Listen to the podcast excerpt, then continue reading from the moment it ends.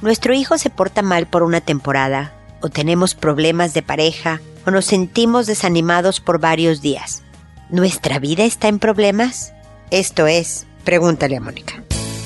Noviazgo, pareja, matrimonio, hijos, padres, divorcio, separación, infidelidad, suegros, amor, vida sexual. Toda relación puede tener problemas, pero todo problema tiene solución. Pregúntale a Mónica. Porque tu familia es lo más importante.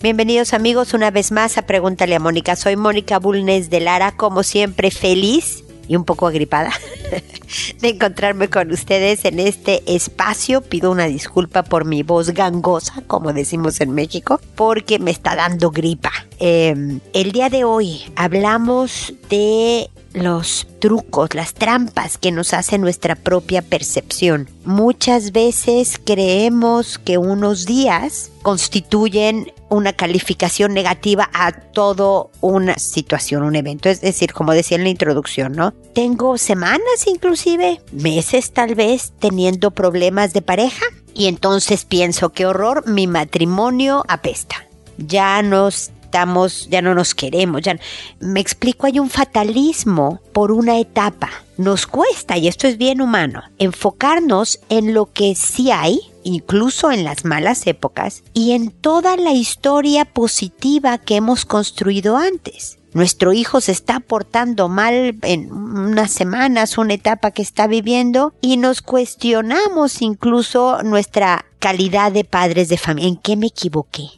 ¿No? ¿Qué hice mal? ¿O qué problemas tan graves tiene? ¿O será un mal muchacho? Cuando en realidad solo son días, etapas, momentos. Me siento desanimada, incluso deprimida por una etapa y pienso no voy a salir de esta. Como les decía, es característico de las personas el sentir que algo, sobre todo negativo, está para quedarse, porque la felicidad, lo bueno, nos da ansiedad. ¿Cuánto nos va a durar y si se acaba, qué va a pasar? Pero lo negativo pensamos que ya, aquí se quedó. Y es bien importante luchar contra nuestra propia percepción a veces. Tratar y forzar a la mente a enfocarnos en recordar todo lo que sí tenemos, todos los años que yo duré con mi pareja. Por ejemplo, algo de, de percepción y quiero, y, fue un poco el motivo del tema de este episodio. En algunos foros se me ha, me han recomendado, y estoy, por eso estoy muy agradecida, para temas de abuso sexual infantil.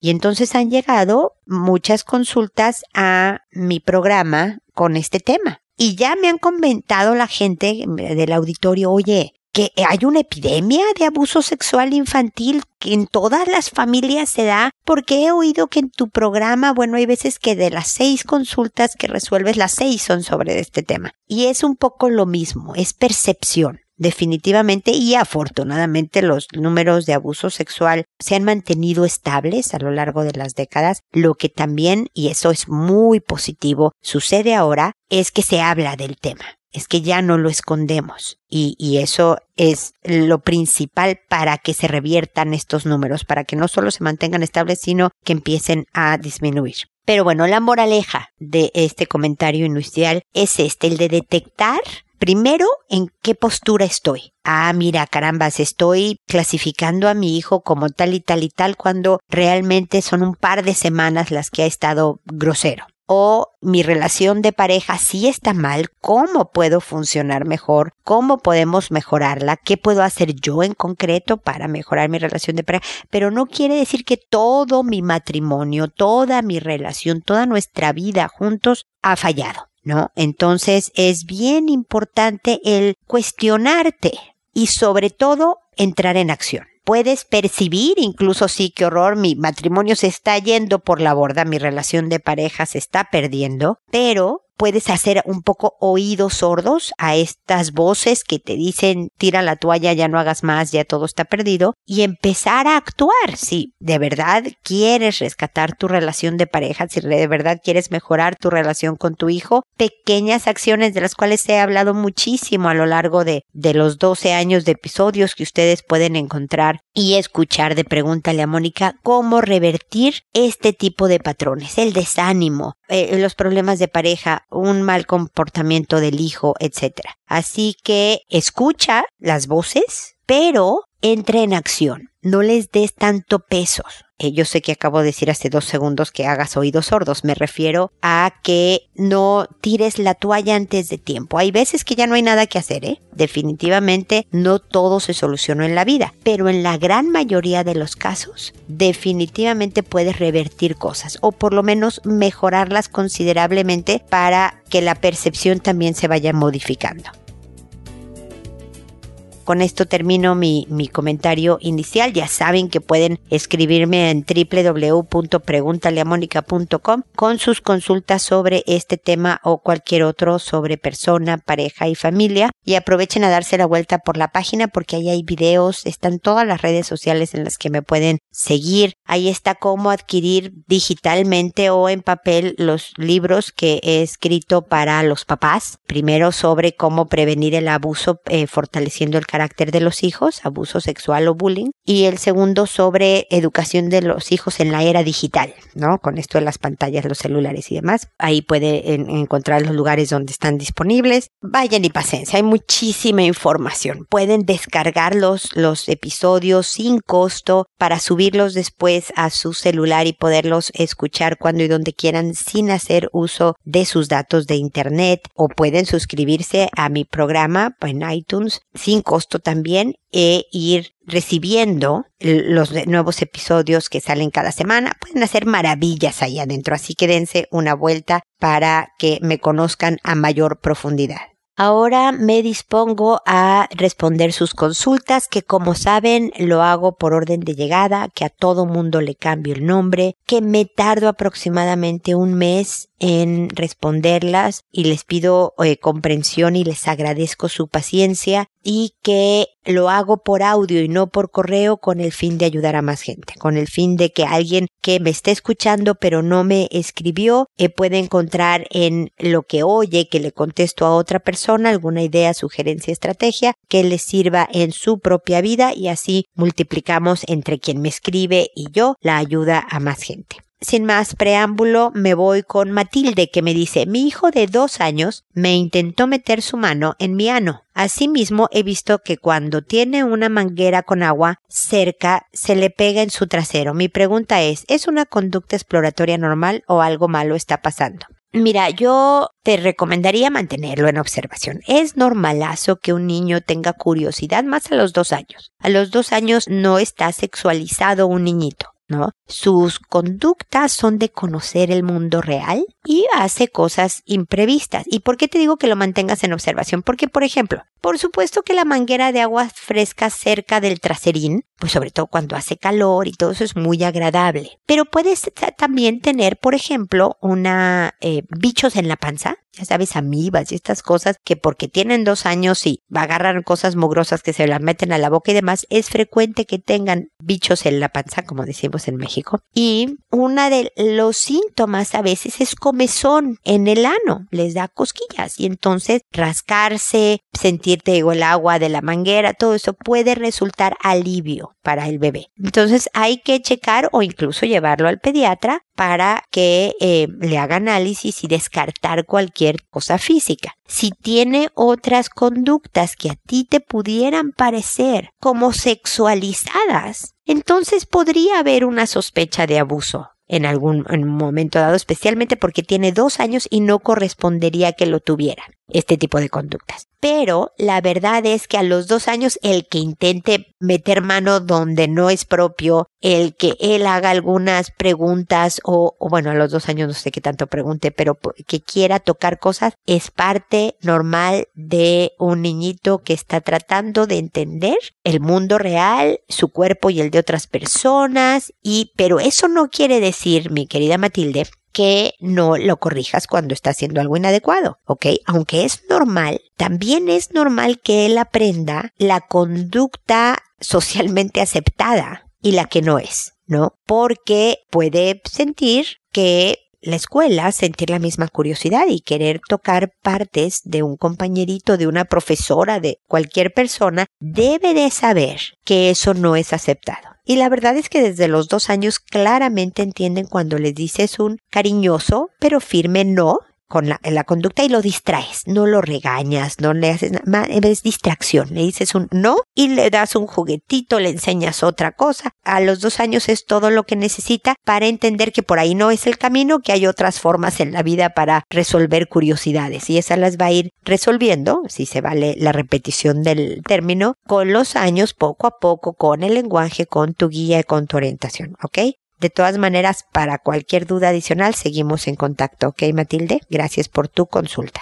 Nidia, por otro lado, me dice, tengo una prima de 14 años de edad que me manifestó que su hermano de 16 años le toca sus genitales cuando duerme por las tardes. Ya lo ha hecho tres veces y esta tercera ella lo contó. Mi tía, que es su mamá, no quiere llevarlo a un psicólogo porque ella es fanática a una religión y dice que Dios lo ayudará y que en la iglesia se le quita eso. Quiero un consejo y guía, por favor. Lidia, yo sé que tú eres mayor de edad por los datos que me diste en, a la hora de hacer tu consulta. Esto hay que denunciarlo a más personas, más que tu tía. O sea, definitivamente yo soy católica, Nidia. Y yo creo que Dios ayuda en muchas cosas. Pero hay un dicho, por lo menos en México, que dice que Dios dice, ayúdate que yo te ayudaré. Es decir, no podemos mantenernos solo en la oración por Dios, y ponla a tu tía, a la mamá de esta pequeñita, a oír mi respuesta, Nidia, para que sepa que soy yo la que lo digo y no tú. Reza, reza todo el tiempo pidiendo que tu hijo de 16 esté bien, que tu hija de 14, que la paz mundial, todo reza, pero también en la misma intensidad actúa. Dios quiere que hagas algo al respecto. Además de rezar, quiero decir, ¿no? No se quita esto dentro de la iglesia el autocontrol, por ejemplo, de impulsos, que es en lo que está fallando tu primo de 16, es algo que se forma en la casa y que a veces requiere de acciones mucho más directas, concretas, firmes para lograrlo. Se requiere de una supervisión estrecha, de no dejar jamás solos a estos niños de 14 y 16. Se requiere de hablar seriamente con el hermano de 16 porque lo que está haciendo es un delito al estar aprovechándose de alguien que duerme, más si es su hermana, más si es una menor de edad, etcétera, etcétera. Entonces, antes de pensar en denunciar a las autoridades, este niño necesita una acción concreta. Y si tu tía no la está tomando, es necesario que los hermanos de esta tía, a lo mejor tu mamá Nidia eh, y sus hermanos, a lo mejor tus abuelos, a lo mejor el papá de tu prima, no sé quién, pero alguien tiene que hacer el alto. No podemos decir, bueno, pues, pues recen mucho y que la iglesia ayude y dejar a esta niña de 14 años desamparada. Porque si ya lo contó es que está pidiendo ayuda. Y, y aunque no le estuviera pidiendo, si tú la descubriste, Nidia, tienes que parar una situación de abuso porque le va a hacer obviamente un daño a muy largo plazo a tu prima, un daño a muy largo plazo a tu primo y a toda la familia en general. Así que pon a tu tía a escuchar esto. Es posible que se enojen contigo, Nidia. La verdad es que a lo mejor tu tía te dice que por qué andas contando. La ventaja aquí en mi programa es que no te llamas Nidia, que yo no te conozco, que todo esto sigue en anonimato. Pero porque yo lo maneje así en mi programa por razones de estructura del mismo, no quiere decir que tú lo seas. Valiente y alíate con tu primita de 14 para poner un alto a esta situación. Yo creo que vas a tener una enorme lección de vida para tus primos, para ti misma, para toda la familia. Que a lo mejor el precio sea que alguien se enoje contigo y se enfríe, aleje la relación, créeme que al salvar a una niña de 15, de 14 y a un joven de 16 en un momento dado, va a valer la pena el que te alejes, espero que momentáneamente de alguna pariente, pero que hagas lo que tienes que hacer para lograr proteger a tu prima que está requiriendo ayuda. Mi consejo siempre es no minimices la importancia de la religión para tu tía.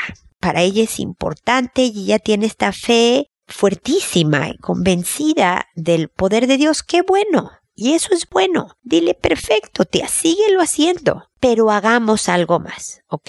O sea, yo lo que digo es, no es eliminar uno para hacer el otro, sino realmente multiplicar las fuerzas. Y se ha visto, o sea, la verdad es que tu tía sabe perfecto que los hijos no se educan solo con oración, que hay que ponerles límites, que hay que eh, eh, castigarlos cuando se portan mal, hay que decirle, no sé, deja la hamburguesa, cómete esta ensalada, hay que hacer cosas. Si yo nada más me pongo a rezarle a Dios de que por favor mi hijo come ensalada, pero no se la presento y no le digo hoy no hay comida chatarra, hoy hay esto más nutritivo, eh, no va a ocurrir. Entonces, sin sacarlo uno, hagamos lo otro que es crucial para que de verdad todos estén bien en esa familia, ¿ok, Lidia? Mucha suerte, mucha fuerza, mucho ánimo y ojalá todo salga bien y me cuentes si así lo decides.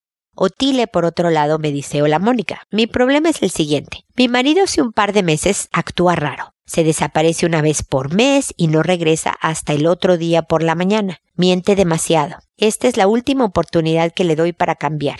A todo esto, yo muchas veces le pregunté si estaba consumiendo drogas y esta vez me dijo que sí y me pidió ayuda para poder salir de esto. Estoy buscando especialistas, pero me pasa lo siguiente. Yo jamás he consumido drogas, soy deportista de alto rendimiento y para mí esto es lo peor. Siempre le decía a él que las personas adictas a la cocaína me daban asco y ahora me pasa esto con él. Yo lo amo, pero no puedo dejar de imaginarlo consumiendo, comprando y que muchas veces estuvo en urgencias, claro, yo no sabía el por qué, pero ahora sí, me provoca algo que me hace alejarme de él. Es un hombre tan guapo, amable y cariñoso, pero por más que lo ame, no puedo evitar este rechazo. ¿Qué puedo hacer para ayudarlo y para poder yo sacarme esta sensación tan fea que no me deja ni siquiera dormir? Gracias. Mira, Otile, el problema de la adicción es que no se la quitamos las parejas, los hijos, ni siquiera los especialistas. Es la persona misma la que puede hacer algo contra ella. Entonces, por supuesto que tú lo puedes ayudar, pero es él el que debe de buscar el especialista.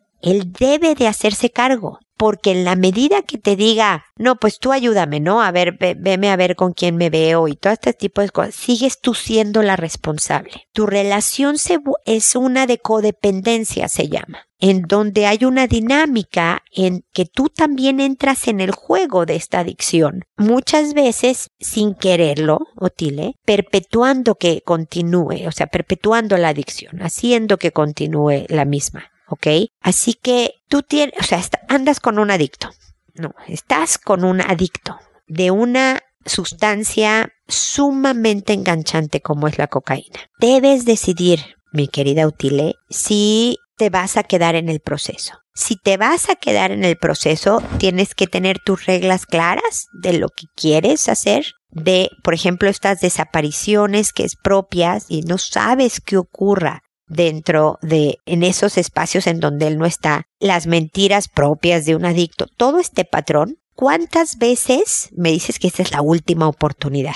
¿No? ¿Cuántas veces más? Porque lo terrible es que amamos a las personas. Tú amas a tu marido y por lo tanto dices, bueno, ya, la última, bueno, esta vez, pero no más, y le vas dando 50 oportunidades. La verdad es que muchas veces lo que puede ayudar no es garantía útil, es que verdaderamente sienta que pierde su vida, que hay un precio demasiado alto para el adicto. A veces no funciona útil. Suponte que tú le digas, sabes que yo no puedo. Yo no puedo con alguien que se está drogando, que se desaparece, que miente, que, que, afortunadamente ya, y hay que hacer reconocerse, lo acepta, que tiene un problema. Ese es el primer paso positivo pero que necesito que esté en un programa de rehabilitación, que necesito que no se desaparezca ni media mañana, que tal y tal y tal y tal. Como no puedes cumplir con esto, nos vamos a separar.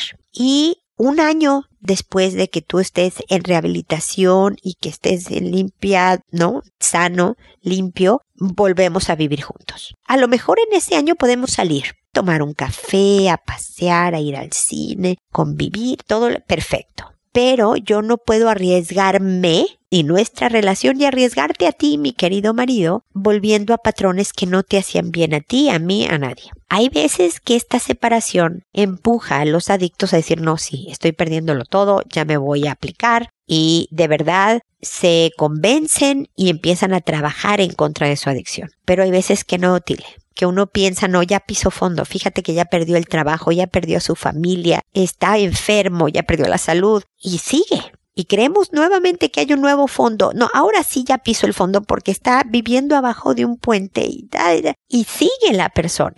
Cada individuo tiene su fondo, lo que es pisar fondo. Y que muchas veces nosotros apostamos aunque nombre, si yo lo digo que le voy a dejar, seguro se va a componer. Y muchas veces no, no ocurre esto. Solo tú puedes tomar la decisión que tanto te la puedes jugar. Pero de lo que sí estoy segura, Otile, es que tú no le vas a quitar la adicción, que a ti no te corresponde buscar al especialista, te corresponde, por ejemplo, acompañarlo, separados o no, ¿eh? Viviendo juntos o separados, te podría decir, oye, me acompañas a ver al especialista y que tú vayas y escuches, porque además tú como codependiente también requieres de tratamiento, Tile, también tú tienes características que promueven el cuadro de la adicción, lo puedes acompañar, le puedes echar porras, como decimos en México, hacer barra, como dicen aquí en Chile, donde vivo, animarlo, quiero decir, vas bien, tú puedes, hijo, qué difícil, ya lo sé. Eh, o sea, puedes acompañarlo en el proceso, pero no puedes hacer por él.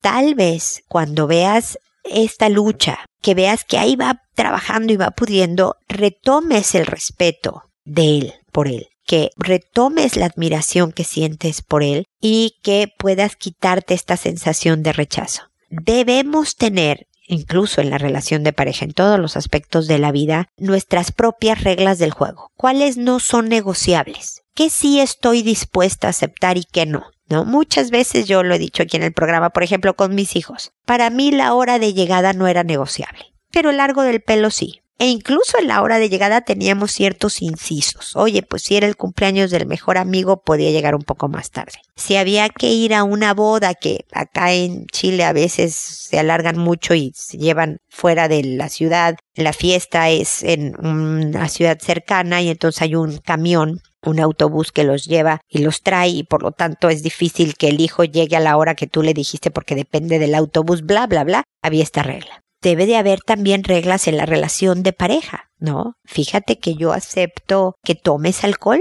pero que no te emborraches. O fíjate que acepto que te enojes conmigo, obviamente, pero que no me pegues. Debería de haber negociables. Pero hay gente que tiene estas negociables de, bueno, yo acepto que me pegue a mí, pero no a los hijos, que también ahí hay unos problemas en el tema de la adicción tienes que decidir. Bueno, yo acepto andar con, no sé, un alcohólico, pero que esté en tratamiento. Tú sabes que los alcohólicos no se les quita lo alcohólico, son alcohólicos hasta morirse de viejitos. Y por lo tanto alguien puede decidir, yo me quedo con mi alcohólico, pero en recuperación. Incluso puedo acompañarlo en alguna que otra recaída, pero este va a ser mi límite. Así que Otile, es, es complicado, no, no deja de ser doloroso, en ningún momento he dicho que esto sea fácil, pero tenemos que ver la realidad como es para realmente tomar decisiones que sean efectivas para ti cuidarte a ti, que es primordial, cuidarlo a él y que y lograr en algún momento dado, porque sé que es la intención de tu consulta, que la relación sobreviva. Lo curioso es que a lo mejor para que la relación sobreviva tengan que separarse por un tiempo, por ejemplo porque si él se sigue desapareciendo, si él se sigue, eh, eh, te sigue mintiendo y demás, tú vas a acabar tan resentida y enojada que no vas a querer andar con él y van a terminar definitivamente. Mientras que a lo mejor si se separan en lo que él de verdad se pone a trabajar en su rehabilitación, pudieran volver desde una parte mucho más sana. Espero estarme explicando con lo que quiero decir. Tienes decisiones difíciles que tomar, Otile. Créeme que lamento que te encuentres en esta situación y espero que sepas que aquí estoy para escucharte, para eh, comentarte algo que me quieras consultar más adelante, para de ser desahogo, que me escribas diciendo, ah, ¿cómo es posible que estas cosas sin mayor consulta más que el desahogarte? Me gustaría servirte de acompañamiento en esta etapa difícil. Así que aquí estoy para que sepas que no estás sola y espero que además tengas familiares y amigos que también te acompañen, te fortalezcan y te ayuden en esta etapa. ¿Ok? Suerte, fuerza y seguimos en contacto. Ahora es el turno de Pilar que me dice, ¿qué debo hacer si mi hijo tocó sexualmente a su hermana? Recientemente en la escuela y yo le dimos la charla de su cambio de etapa y sexualidad y mi hija me dijo que él le dijo que ellos lo podían hacer. Tengo mucho miedo de qué pueda pasar. Mira, de entrada lo bueno es aclararle a la hija que definitivamente no lo pueden hacer, ni él, ni con su hermano, ni con nadie ni con nadie puede estarse acostando hasta o dejarse tocar o lo que sea sexualmente hasta que ella sea un adulto responsable y esté en condiciones de tomar la decisión de formar una relación comprometida y estable. ¿No? Entonces faltan unos años, mi querida hija, ¿no? Es importante que aprenda a denunciar, por ejemplo. ¿No? Con el hermano, con quien sea, por más que te digan nombre, no lo digas porque voy a decir que tú hiciste tal, no te preocupes, hija, llega conmigo, yo te voy a creer, te voy a defender, bla, bla, bla. Por otra parte, el hijo es importante que sepa, como lo he mencionado antes ya en este episodio, sobre el delito que se está cometiendo, sobre el daño físico y emocional que se le hace a la otra persona y sobre todo a, a, a uno mismo. No solo se trata es muy bueno, Pilar, déjame decirte que han hablado de lo que es la adolescencia, el cambio de etapa, la sexualidad y una serie de cosas, pero se requiere por una parte reforzar el autocontrol. El, autocontrol eh, se refuerza no solo diciéndole esto no se hace, por supuesto, se le hace esperando un turno, eh, aprovechando la paciencia, dándole responsabilidades en la casa. Hay una serie de acciones que hacemos como papás que no tienen nada que ver con sexualidad como en primera instancia, ¿no? Por ejemplo, tú dirías, a ver, ¿qué tiene que ver que el niño saque la basura con sexualidad? ¿No? Uno de primera instancia piensa nada que ver, pero la verdad es que al hijo le, le sirve, por ejemplo, bien concreto, autocontrol. Nadie quiere sacar la basura. A todos, chicos, medianos y grandes, nos da flojera sacar la basura pero que el hijo sea capaz, porque le dicen que lo hagan en la casa, no lo va a hacer voluntariamente de, no, yo por mi bien, esto lo hacen los adultos ya mucho más adelante, pero un hijo menor de edad no va a decir yo por mi bien debo de sacar la basura, lo hace porque su mamá le dice, porque si no va a ser castigado por una serie de cosas, pero el lograr dejar de hacer lo que quiere hacer, estar viendo la tele, jugando un videojuego, flojeando, lo que sea, para pararse y hacer algo que debe hacer, promueve el autocontrol. Controlo los impulsos de lo que quiero por lo que debo. Y es ahí donde tiene relación con sexualidad. ¿Me explicó Pilar? Tu hijo está llevando, va a llevar una mejor, un mejor manejo, déjame hablo bien, a lo mejor la gripa me tiene trastornado el cerebro el día de hoy, un mejor manejo de la sexualidad si obviamente puede controlar sus impulsos, si puede frenar ciertas cosas que quiere hacer para darse tiempo, por ejemplo, de pensar las cosas y tomar mejores decisiones. Entonces, y eso se logra sacando la basura, entre otras muchas cosas, ¿ok? Dándole límites. Tienes permiso de llegar a esta hora. Puedes salir con tus amigos estos días y estos no. Puedes salir si cumples con o sea, es un privilegio, no sé, ver la tele, salir con amigos, entonces cumple con responsabilidades y entonces puedes gozar de privilegios. Todo este tipo de cosas promueve un mejor manejo de la sexualidad. No solo entender qué me está pasando, porque ya soy adolescente o entré a la pubertad o voy entrando en la vida adulta, es bien importante entender los procesos de mi cuerpo, pero también necesito saber cómo manejarlos. Y entonces le puedes decir a tu hijo, número uno, que se va a saber todo lo que haga con la hermana o con lo demás. Tarde o temprano las cosas se saben. Número dos, va en camino a arruinar su vida si solo se guía por impulsos, no solo sexualmente, ¿no? Si yo tengo ganas de ese chocolate, estoy en una tienda, no tengo dinero, me lo llevo, tarde o temprano voy a arruinar mi vida. Aprovecharme, por ejemplo, de una amiga porque sentí el impulso de darle un beso y me aprovecho de ella, voy a perder esta amistad, me voy a quedar solo. O sea, tiene muchas consecuencias un mal manejo de la vida. Y dale ideas, Pilar, tú, y también tu hijo sería bueno que hablara con su papá o con su tío o con su abuelo, una persona que tú le confíes los valores, para decirle cuando el impulso sea muy fuerte, mirasle así. no sé, vete a donde hay adultos, no te quedes solo con una niña o con tu hermana o con quien sea, ¿no? O sea, ayúdate a controlar los impulsos, ponte obstáculos para controlar los impulsos. Te voy a decir, por ejemplo, algo que a mí no me gusta tanto, Pilar. Mi hija fuma. Y a mí no me gusta que fume. Todos sabemos que fuma en la casa y no me gusta que fume. Y desde hace muchos años, ella fuma desde los 16, creo yo. Ahora tiene 24. Le dijimos, fíjate que en la casa no vas a fumar enfrente de nosotros. No vas a fumar. No porque creamos que es una falta de respeto. Hay muchas familias y es muy eh, loable pensar que es una falta de respeto que un hijo fume frente a los papás. Nosotros no creemos eso. Lo que queremos, hija, es ser obstáculo. Es ayudarte a fumar lo menos posible. Porque cuando está en la casa, pues no va a agarrar un cigarro y por lo tanto serán menos los cigarros que fume al día. Cuando nos vamos de vacaciones familiares, pues no fumará durante todo el día. A lo mejor ya que se va a la habitación del hotel, pues ya se echará su cigarrito. Ya no está frente a nosotros, no, no es nuestro tema, pero fumó menos durante el día. A alguien me ha argumentado, no hombre, pero de esa manera va a fumar más cuando no estén enfrente de ustedes. Hasta ahorita no se ha comprobado eso llevamos de los 16 a los 24 años en donde ella me reporta, yo no tengo manera de saberlo, que ella es una fumadora social, que cuando está con las amigas, con los amigos en la fiesta es cuando fuma, y que de alguna manera sí agradece este obstáculo que le pusimos. Bueno, la, la, misma moraleja va para tu hijo. Ponte obstáculos. A veces no podemos confiar en nuestra voluntad.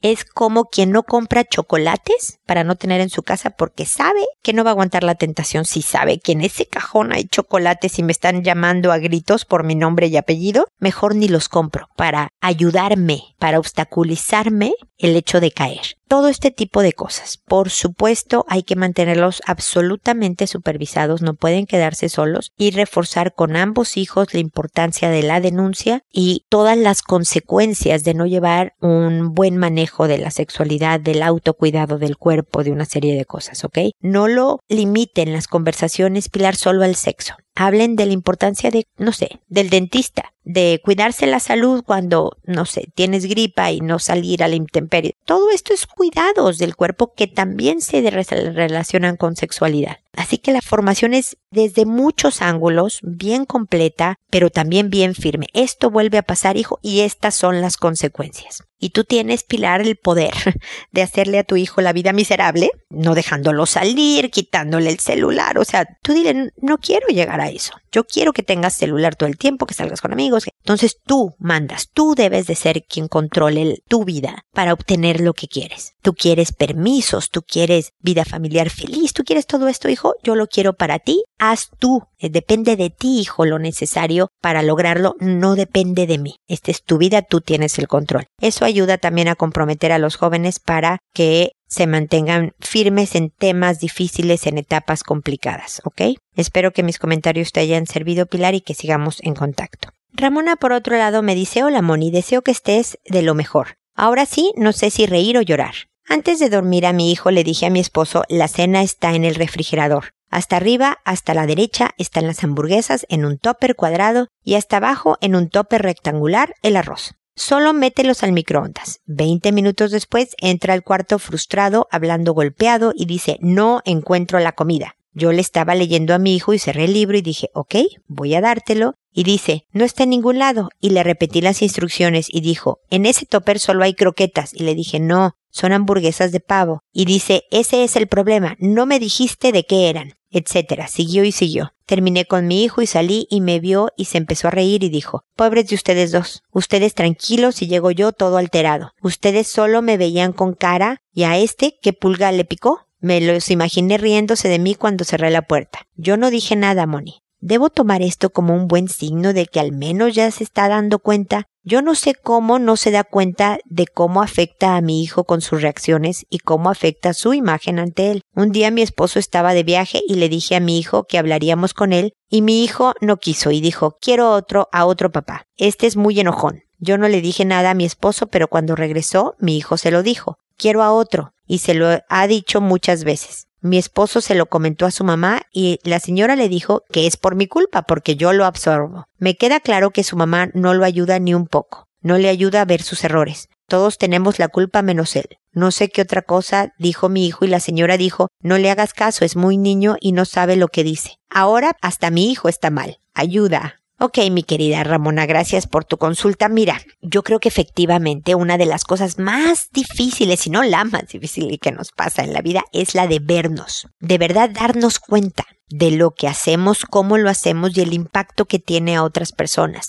Es bien difícil, Ramona verte con toda claridad, especialmente cuando es un defecto. Lo minimizas, no, mira, en realidad es, no es que hable golpeado, la gente lo oye como que estoy hablando golpeado, pero en realidad es mi tono de voz normal, ¿no? O sea, lo minimizamos, lo excusamos, le damos una explicación para no vernos nosotros mismos tan mal. Pero al parecer, por lo que me cuentas, tu marido sí percibe que tiene estos arranques. Entonces, aquí varios comentarios. Tu reacción posterior a que él se dé cuenta es bien importante, eh, Ramona, porque tú puedes estar enojada porque llegó y medio te gritoneó y todo necio cuando sí estaba la comida donde tú le habías dicho, pero puedes con tu actitud promover que efectivamente él se vaya dando cuenta de a poco. Si cuando viene y te dice, uff, qué mal, yo todo alterado y ustedes están en paz y han de haber pensado que era un loco y lo abrazas y le dices, no hombre, claro que no pensamos que qué pulca te picó, pero gracias por darte cuenta que llegaste un poco alterado, mi amor. Le das un beso, le das sus croquetas o hamburguesas. Me explico, recibes con cariño el defecto. Cuando tu hijo diga quiero otro papá, este es muy enojón, es importante por tu hijo que le vendas al papá que le digas, no es enojón, mi amor, mira, lo que pasa es que a veces tu papá tiene una voz muy fuerte, tu hijo es muy pequeñito, tiene tres años, Ramona, me lo, me lo dices en tus datos. Entonces tiene una voz, pero es su forma de mostrar eh, cariño, no sé, cuando te, te diga a lo mejor, ponte un suéter, ¿no? Ya sé que no te lo dice tan suavecito, esta explicación que te estoy dando, Ramón, es muy larga para un niño de tres años, pero tú la cortarás sabiamente mejor que yo, ¿no? Pero le puedes decir, es su preocupación. Su forma de hacerlo es un poco fuerte, pero es puro amor. Lo que está haciendo es cariño. Oh, quiero otro papá. No, pero este papá es, es muy lindo porque mira, y le dices tres cosas que sí haga lindas por él. Me explico, lo ayudas a tu hijo a enfocarse en lo positivo de su papá que estoy segura que tiene. Le vas dando también al hijo la oportunidad de, de aceptar características de un papá, porque así como tu marido es enojón, pues tú tienes lo tuyo y tu hijito tiene lo suyo. Y es importante aceptar, bueno, este es su defecto, no voy a permitir que me falte el respeto, pero también entender las razones por las que lo hace y tratar de enseñarle a tratarte. Ya sabes, todo lo que digo en mis programas, Ramona, que tú, yo sé que tú, que tú escuchas. Ignora, ahora sí que lo voy a decir claramente, ignora a tu suegra. No hagas caso a lo que no ayuda, concéntrate en ayudarle a tu marido este proceso de conocerse con cariño, con aceptación, pero también con los límites del trato, ¿ok? Espero que sigamos en contacto y espero amigos que nos volvamos a encontrar en un episodio más de Pregúntale a Mónica. Y recuerden, primero, elige amabilidad. Hasta pronto.